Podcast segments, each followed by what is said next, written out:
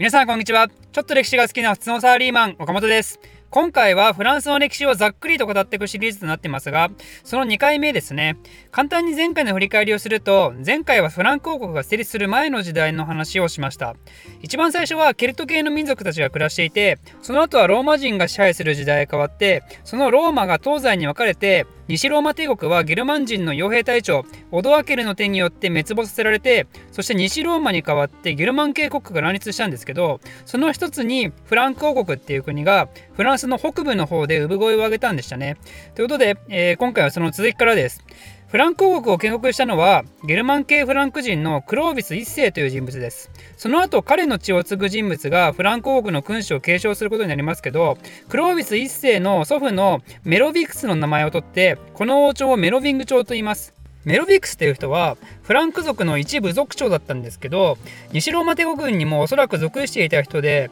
この人はですねあの451年に起きた東からやってきたフン族とローマの戦いあの恐怖のアッティラ大王と対決したカタラウヌムの戦いに参加したらしいんですね。あのウヌと語らいたいみたいな名前の戦いね。カタラウヌムでウヌと語らいたいみたいな。あの完全にラアティラがねラオみたいなイメージですが、まあ、それで語り合った結果ローマが勝ったわけですけどとりあえずクロービスのおじいちゃんもそこに参加していたと。で、クロービスのお父さんはというと、この人はキルデリク1世という人物ですけど、この人の時代ではまだメロビング家はフランク族の中の主要部族のトップ的な立場で、フランク族はひとまとまりになってなかったんでしょうね。フランク族って別に単一民族なわけではなくて、フランク族の中でもいろいろいるんですよ。なんそのなんとか族ってのが。で、フランク族の中でも主要なサリ族のリーダーだったのがメロビング家だったんですね。それでフランク族を統一させて、フランク王国を成立させた人物こそがクロービスだったわけですよ。まあ、なんで、フランク族のチンギス・ハーンみたいなね、そんな感じでしょ。で、クロービスは国王に即位すると、フランス北部にいた旧ローマ勢力や他の部族との戦争に勝ちまくって、フランス北部の支配を盤石なものにします。それでその後も快進撃は止まらずにですね、西郷東国の戦いも勝利して、フランク王国はピレネー山脈にまでその半島を広げることに成功するわけですよ。とこんな感じで大活躍のクロービスだったわけですけど、彼が有名なのはそれだけじゃなくて、その戦いの最中にフランク王国の運命を大きく変えるきっかけとなったとあることが起こるわけですよ。さあ何かというと、クロティルダという女性との結婚です。この人はもともとフランク王国のお隣のブルグン島国のお姫様だったんですけどこのクロティルダとクロービスが493年に結婚するんですね。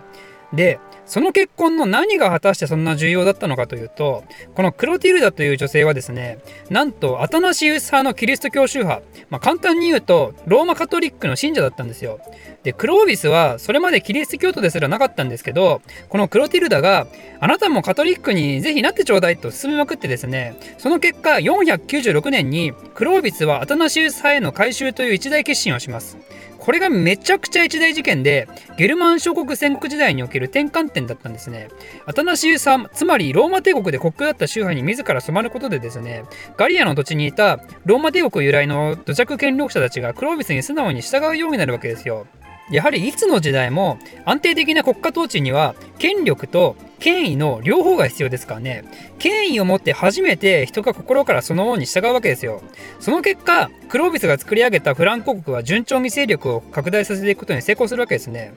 ちなみに他のゲルマン国家というと、これはキリスト教徒ではあったんですけど、でもアタナシウス派の国は一つもなくて、みんなアリウス派っていう異端だったんですね。なんでクロービスの奥さんのクロティルダが果たした役割っていうのは、ローマカトリック的にも非常に大きくて、この人のおかげでカトリックはローマ帝国滅亡後も発展できたのもあるわけなんで、その功績を称えられてか、クロディルダはローマカトリックから成人認定されてますね。で、そのクロービスがアタナシウスさんに改修した場所がですね、あの有名なランスのノートルダム大聖堂で、その後もフランス国王が戴冠式を行う場合は、常にこのランスのノートルダム大聖堂でやるっていうのがお決まりになるわけですね。むしろノートルダム大聖堂でやらない戴冠式なんてものはパチモン扱いされるわけですよ。まあ、この辺は100年戦争のシリーズでも話しましたけどね、まあ、また今回も出てくるかもしれませんが、えー、ちなみにノートルダム大聖堂といえば2019年に火災が起きて大変なことになってましたけど、あれはパリにある大聖堂なんで、このランスの大聖堂とは別物ですね。で、そんな感じで、えー、世界史上大きなイベントを巻き起こしたクロービスですが、511年に亡くなって、その後はフランク王国は彼の息子たちに引き継がれます。フランク人っていうのは、長男だけが相続するんじゃなくて、男子は全員均等に相続するのが基本だったんで、フランク王国は彼の4人の息子たちによって分割統治されることになります。で、この時代はブルグン島国を吸収して領土の拡大をするのに成功しますね。このブルグン島国があったエリアが現代でブルゴーニュと呼ばれる場所になりますね。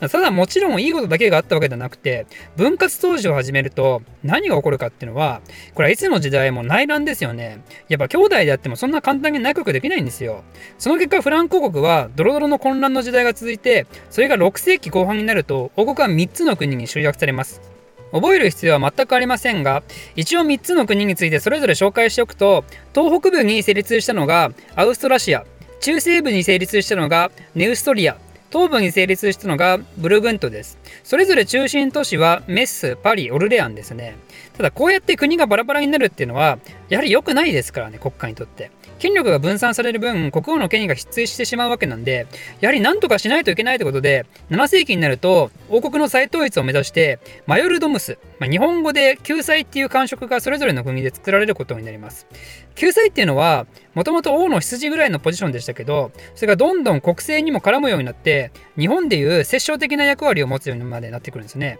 もともとは国王を補佐するために作られた救済っていうポジションだったわけですけど、そうやって既成事実的に国内で権力を高めていくと、最終的には国王をしのぐほどの権力を持つ者も出てきてしまって、それに象徴されるのがカロリング家と呼ばれる家系の人たちです。メッスを中心にしていた文国の救済ですね。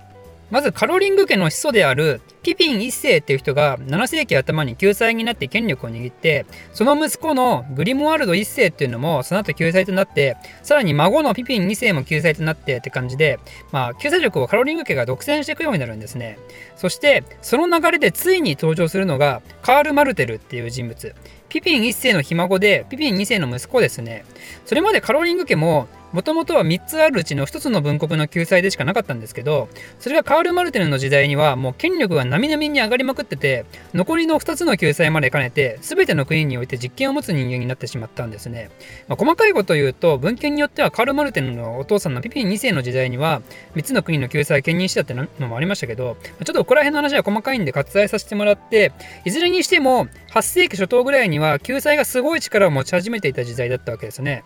そんな救済を掌握しているのがカロリング家だったわけですよ。で、そんなカール・マルテルの権力を確固たるものとさせたのが、イスラーム勢力との戦いであるトゥール・ポアティーカンの戦いの勝利ですね。これはアラビア半島で起こったイスラム帝国のウマイヤ朝が、まさにその勢力を拡大しまくってる時で、アフリカ経由でイベリア半島に侵入してきて、西郷東国を滅ぼしたウマイヤ朝が、ついにフランク王国にまで足を踏み入れようとしたんでしたね。まあ、イスラム側視点の話を知りたい方は、ぜひイスラムの動画を見ていただくとして、とりあえず、それを食い止めた戦いが732年に起きたトゥール・ポアティー間の戦いであると。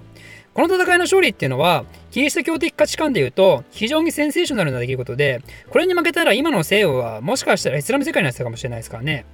ちなみに、あのローマ帝国水防史を書いた18世紀のイギリスの歴史家であるエドワード・ギボン曰く、仮にトゥール・ポアティエ間の戦いでアラブ勢力に負けていたら、今頃はオックスフォード大学の学位試験はコーランが享受されて、この大学の説教団は割礼を受けた国民にムハンマドの掲示した神聖な真理を論争する場になっただろうということらしいんですね。まあ、つまり、これはイスラム勢力の政府からヨーロッパを守った決定的な勝利であるってことですよ。ただ実は、イスラム勢力からしたら、そんな大した意義のある戦いではなかったんじゃないかって話もあって、あくまでこれはちょっと略奪しに来た際に起きた小競り合いだったみたいなね。まあ、ただ、歴史はいつも勝者によって作られるってことで、この戦いの勝利はですね、キリスト教世界のプロパガンダに使われた可能性は、なきにしもあらずかもしれないですが、とりあえずカール・マルテルがもたらしたこの大勝利は、カトリックを救ったわけですよ。そんでカール・マルテル自身もこの戦いの後いよいよ波に乗るわけですよ。732年トゥール・ポアティーカの戦い波に乗るマルテル、馬やを止めるってことで、えー、その波に乗ったカール・マルテルは事実上フランク王国最大権力者となってしまうわけですね。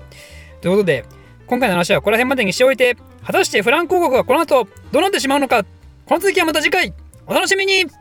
ポッドキャストのレビューお待ちしてます。Apple Podcast、Spotify で聞いていただいている方はこの回の終了後そのまま星5をタップしましょう。YouTube で動画を見ている方もご協力よろしくお願いします。ではまた。